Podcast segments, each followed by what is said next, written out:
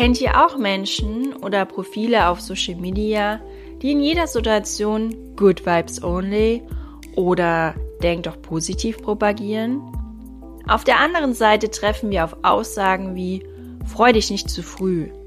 Lieber habe ich keine Erwartungen, als dass ich enttäuscht werde. Egal wie wir dazu stehen, sobald unser Gegenüber einen dieser Sprüche klopft, erkennen wir seine oder ihre Lebenseinstellung. Doch welche der beiden Einstellungen bringt uns im Leben wirklich weiter? Können wir Glück anziehen? Und was ist der Unterschied zwischen toxischer Positivität und positiver Psychologie? Genau diesen und weiteren Fragen gehen wir in der heutigen Podcast-Folge nach. Daher herzlich willkommen zu Antworten bitte, dem Gesellschafts- und Kulturpodcast. Toxische Positivität. Über diesen Begriff bin ich in den letzten Jahren sehr häufig gestolpert. Doch was verstehen wir darunter eigentlich? Laut meinen Quellen ist es ein ungesundes Extrem, zwanghaft positiv zu denken und negative Gefühle gar nicht erst zuzulassen. Dabei ist eine optimistische Grundeinstellung überhaupt nicht schlecht, ganz im Gegenteil. Studien belegen, dass es optimistische Menschen leichter im Leben haben. Sie ziehen tendenziell mehr Chancen und Möglichkeiten an, haben bessere Beziehungen und erreichen eher ihre Ziele. Ihr kennt es sicher auch von euch selbst. Seid ihr gut drauf und positiv gestimmt, läuft der Tag wie geschmiert und ohne Hindernisse. Seid ihr hingegen misstrauisch gegenüber eurer Umwelt und habt Zweifel, dann werdet ihr auch eher enttäuscht. Hier greift dann die selbsterfüllende Prophezeiung. Das bedeutet, dass selbst getroffene Vorhersagen durch das bewusste oder unbewusste Handeln eintreffen. Oder anders gesagt, wir erfüllen unsere eigene Prophezeiung. Das ist kein Hokuspokus, sondern Psychologie. Interessanterweise hat sich daraus eine neue Strömung innerhalb der Psychologie gebildet.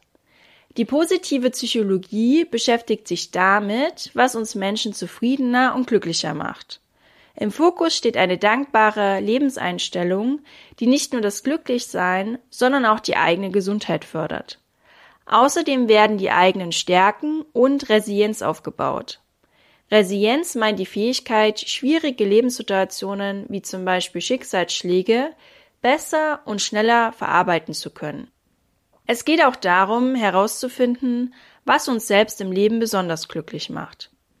Doch wie grenzen wir positive Psychologie von toxischer Positivität ab? Wie schon gesagt, ist toxische Positivität ein ungesundes Extrem, zwanghaft positiv zu denken und negative Gefühle nicht nur zu unterdrücken, sondern sie gar nicht erst zuzulassen. Das bedeutet, dass toxisch positive Menschen negativ konnotierte Emotionen wie Wut, Trauer oder Ärger verdrängen. Statt sich mit dem Schmerz und oder dem Problem auseinanderzusetzen, reden sie alles gut. Doch gerade unsere Gefühlspalette macht uns menschlich. Meiner Meinung nach sollten wir die Emotionen auch nicht unbedingt bewerten. Wut ist beispielsweise auch ein sehr hilfreiches Gefühl, da es uns zeigt, dass unsere inneren Grenzen verletzt worden sind. Unsere Bedürfnisse wurden übergangen, weil wir keine Grenzen gesetzt haben. Somit haben wir uns nochmal besser kennengelernt und können uns auf eine ähnliche Situation in der Zukunft vorbereiten. Und schätzen wir das Gefühl der Freude nicht nochmal mehr, dadurch, dass wir auch wissen, wie sich Trauer anfühlt? Dass wir die Situation anerkennen und nicht schönreden, ist nicht nur für uns, sondern auch für das Gegenüber wichtig. Denn wenn Menschen mit ihren Problemen zu uns kommen und wir es als es ist doch nicht so schlimm abtun, dann fühlt sich das Gegenüber nicht verstanden und hat noch mehr damit zu kämpfen. Studien belegen, dass wir dann länger an einer Situation zu knappern haben, weil es uns unter Druck setzt und schnell wieder besser fühlen zu müssen. Und wenn wir unangenehme Gefühle zulassen, wird es oft sogar schneller wieder besser. Natürlich sind soziale Reformen nicht dadurch entstanden, weil die Menschen sich ihr Leben schön geredet haben. Darum geht es, wie gesagt, auch nicht. Die positive Psychologie fokussiert sich dennoch verstärkt auf das Positive, da Menschen sich evolutionär und daher instinktiv eher auf das Negative fokussieren. Der Fokus auf die Wahrnehmung negativer Aspekte war wichtig für unser Überleben in der Steinzeit, ist jedoch in der aktuellen Zeit eher ein Nachteil, weil wir dadurch Ängste, Misstrauen und Zweifel schüren, hinter unsere Möglichkeiten bleiben und unsere Beziehung sowie unsere Gesundheit gefährden. Die positive Psychologie versucht somit beide Blickwinkel, sowohl positiv als auch negativ, in einem Gleichgewicht zu halten. Und setzt auf Eigenverantwortung. Denn wenn uns etwas im Leben stört, dann sollten wir es ändern und nicht mit Mutlosigkeit oder Trotz reagieren. Ja, es gibt Dinge im Leben, die wir nicht ändern können, aber zumindest können wir unsere Sicht darauf ändern. Schließlich nützt niemanden ein schlechtes Leben. Wollen wir nicht einfach alle nur glücklich sein? Doch wie können wir Glück eigentlich anziehen? Und gibt es wirklich Glückspilze und Pechvögel? Und wenn ja, wie unterscheiden sie sich? Ich habe mich mit Biki Mehorn getroffen. Biki ist systemischer Coach sowie NLP-Coach und betreibt ein Unternehmen. Ihre Herzensthemen sind Werte und Authentizität. Und da sie vorher als Glückscoach angestellt war, dachte ich, ich schnappe sie mir mal und wir sprechen über positive Psychologie. Die Themen Werte und authentisch Leben gehen wir dann in der nächsten Podcast-Folge an.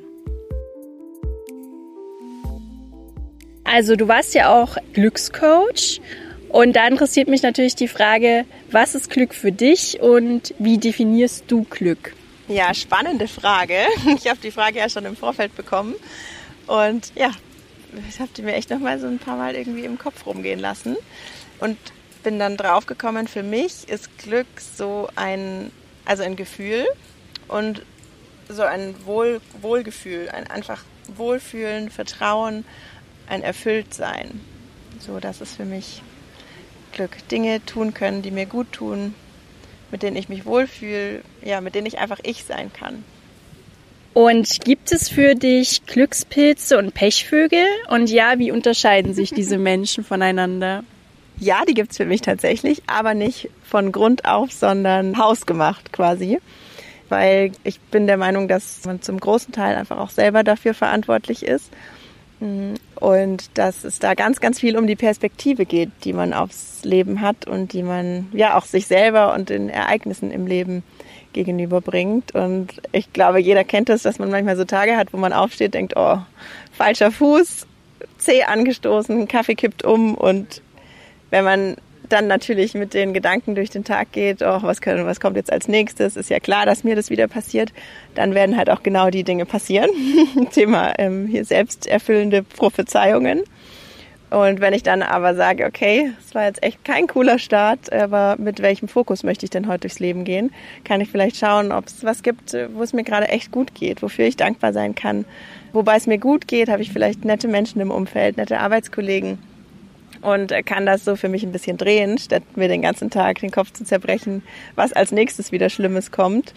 Und dann habe ich da schon einen sehr großen Einfluss drauf, ob ich eben in dem Fall dann ein Glückspilz oder ein Pechvogel bin. Ich glaube aber nicht, dass es grundsätzlich ja, so festgelegt ist, dass die Hälfte der Menschheit irgendwie Glückspilze ist und die andere Pechvögel.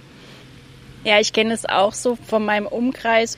Die malen oft auch den Teufel an die Wand und bei denen läuft dann auch nichts. Also da laufen die Projekte nicht und da zieht sich immer alles ganz viel hin und das ist dann keine Einbildung, sondern das ist dann wirklich so, hast du festgestellt, auch in deinem Coachings.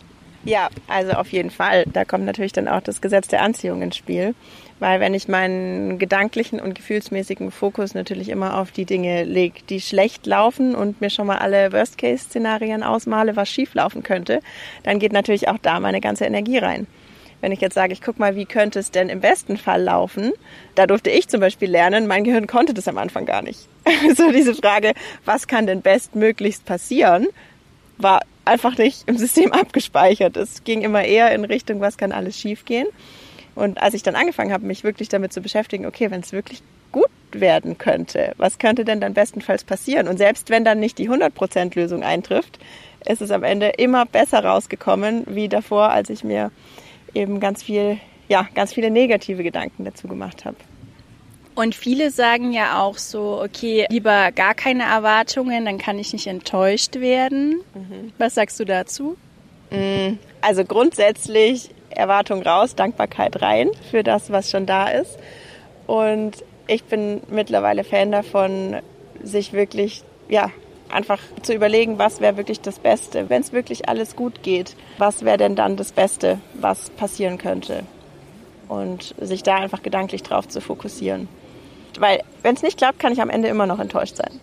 Wenn es dann aber klappt, habe ich keinen Grund mehr enttäuscht zu sein. Und wenn ich von Anfang an enttäuscht bin und mich gar nicht erst richtig freue oder mir ja, Sorgen mache, dann habe ich mir vielleicht viel zu lange Sorgen gemacht und am Ende wäre es total unnötig gewesen. Ich hoffe, das war jetzt verständlich. ja, interessante Sichtweise auf jeden Fall. Und kommt auch zu der Frage dann, können wir Glück anziehen? Ja, ganz eindeutige Antwort. Ja, das durfte ich jetzt in den letzten Jahren lernen, dass das definitiv möglich ist. Hat für mich ganz viel mit Dankbarkeit zu tun. Das Dankbarkeit ist für mich da wirklich dieses Hauptthema.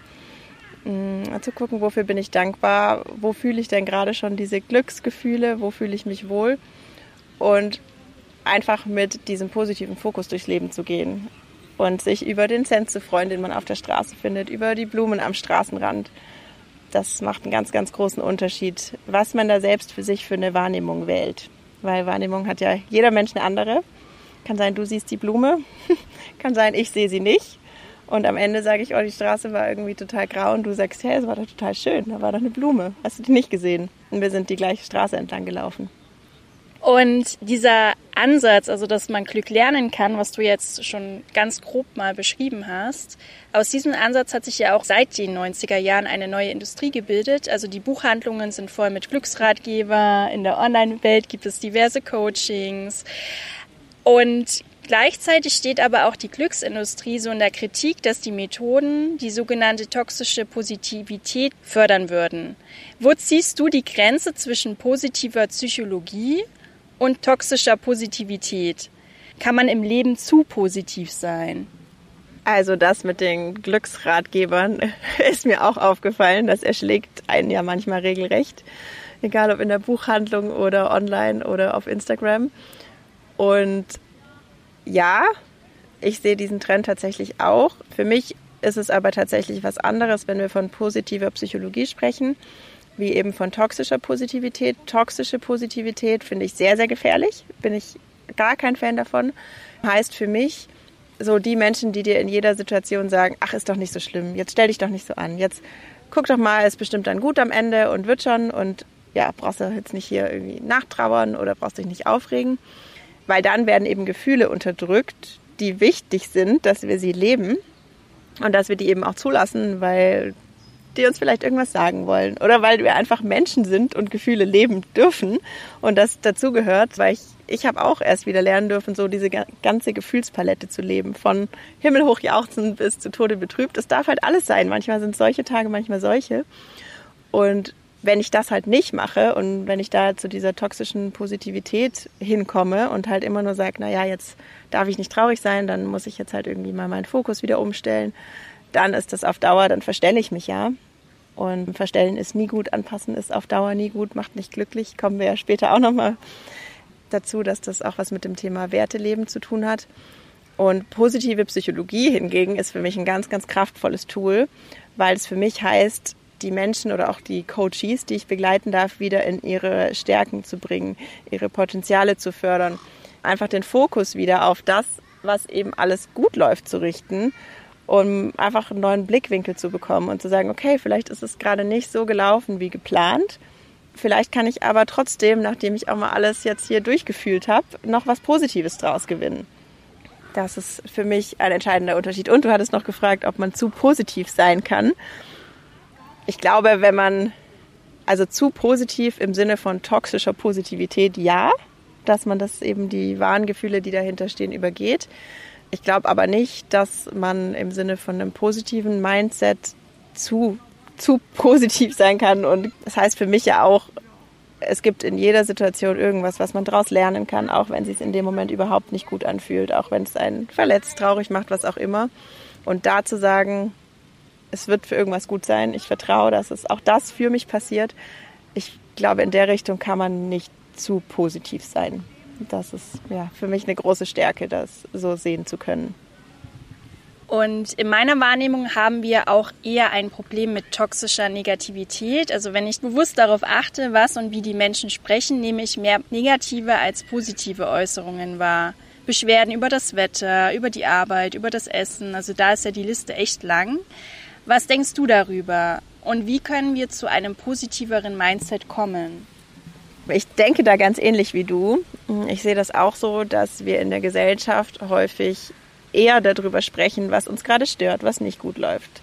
Ja, worüber man sich ärgern kann, wie über die Dinge, die eigentlich gut laufen und die schön sind in unserem Leben. Und ich habe für mich gelernt, ich habe mich selber ganz lange über dieses Thema, ich bin immer im Stress und ich habe immer sehr viel zu tun und ich bin in der Arbeit immer gefordert, habe ich mich einfach drüber definiert und habe mich gar nicht getraut, selbst wenn es mal weniger war, zu sagen, oh, es ist aber gerade echt entspannt in der Arbeit. Weil ich dann dachte, was denken dann die anderen? Denken die, ich sitze den ganzen Tag nur im Büro und ich muss ja schon irgendwie auch sagen, dass ich wichtig bin und dass ich immer gefragt bin und immer viel zu tun habe. Und als ich da angefangen habe, wirklich bewusst darauf zu achten, gerade so im Kollegenkreis, früher in der Kaffeeküche, wie viel da so geschrieben wird, ach ja, das Leben ist ja auch nicht einfach. Und ach ja, es kann ja auch nicht alles laufen. Wie oft solche Sätze fallen war ich auch sehr, sehr geschockt. Und da ist die Sprache ein sehr machtvolles Mittel, wie wir kommunizieren. Weil mir das allein auch aufgefallen ist bei solchen Floskeln wie, wir sagen ganz oft, oder ich habe ganz oft gesagt, kein Problem, statt zu sagen, alles ist gut. In kein Problem habe ich ja aber wieder Problem drin. Also warum kann ich nicht einfach sagen, alles gut oder es passt, ja, geht in Ordnung. Und das finde ich spannend, da sich für sich selber einfach sich zu beobachten. Und wie wir zu einem positiveren Mindset oder auch einer Sprache kommen können, ist tatsächlich wieder Fokus auf das, was ist denn cool in deinem Leben. Weil die meisten von uns, Großteil würde ich sagen, hat auf jeden Fall mal ein Dach über dem Kopf. Und wir führen wahrscheinlich alle ein gutes Leben, wie man das so sagen könnte. Und ich habe gemerkt, mich da oder gelernt, mich da einfach wieder drauf zu fokussieren und zu sagen, was, was habe ich denn Schönes und was ist denn schon alles da, statt immer nur zu gucken, was haben denn andere, in dieses Vergleichen reinzukommen, mich dann schlechter zu fühlen. Stattdessen zu sagen, hey, ja cool, das ist jetzt mein Leben und ich darf mir große Ziele machen und gleichzeitig darf ich aber auch einfach ja, wertschätzen, wo, wo ich jetzt schon bin, was ich schon erreicht habe und so den Fokus drehen und da hilft natürlich jetzt, um direkt in die Umsetzung zu kommen, diese positive Sprache ganz arg. Also auch mal, wenn man mit Freunden zusammensteht oder in der Kaffeeküche bei Kollegen, wirklich mal so positive Themen irgendwie reinzustreuen und mal zu sagen, hey cool, was hast denn du für Ziele oder wie geht's dir denn gerade? Also wirklich auch bewusst dann Fragen stellen, die eben nicht in Gejammer enden können und in diesem ja, in diesem Kaffeeklatsch, der eben meistens nicht so positiv besetzt ist, sondern wirklich sich auch über positive, über schöne Ziele auszutauschen.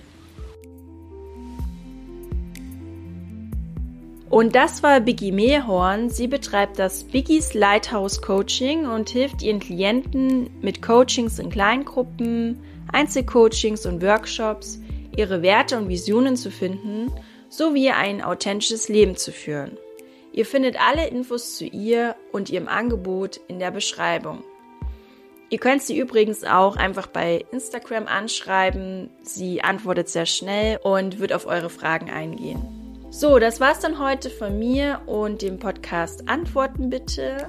Ich hatte es ja schon angekündigt, in der nächsten Podcast-Folge geht es um Werte, warum es für uns selbst und unsere Gesellschaft wichtig ist, dass wir unsere Werte kennen.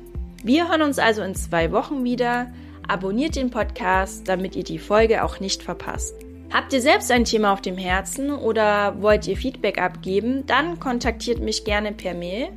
Die Kontaktdaten findet ihr auch in der Beschreibung. Also, bye bye, haut rein und habt noch einen positiven Tag.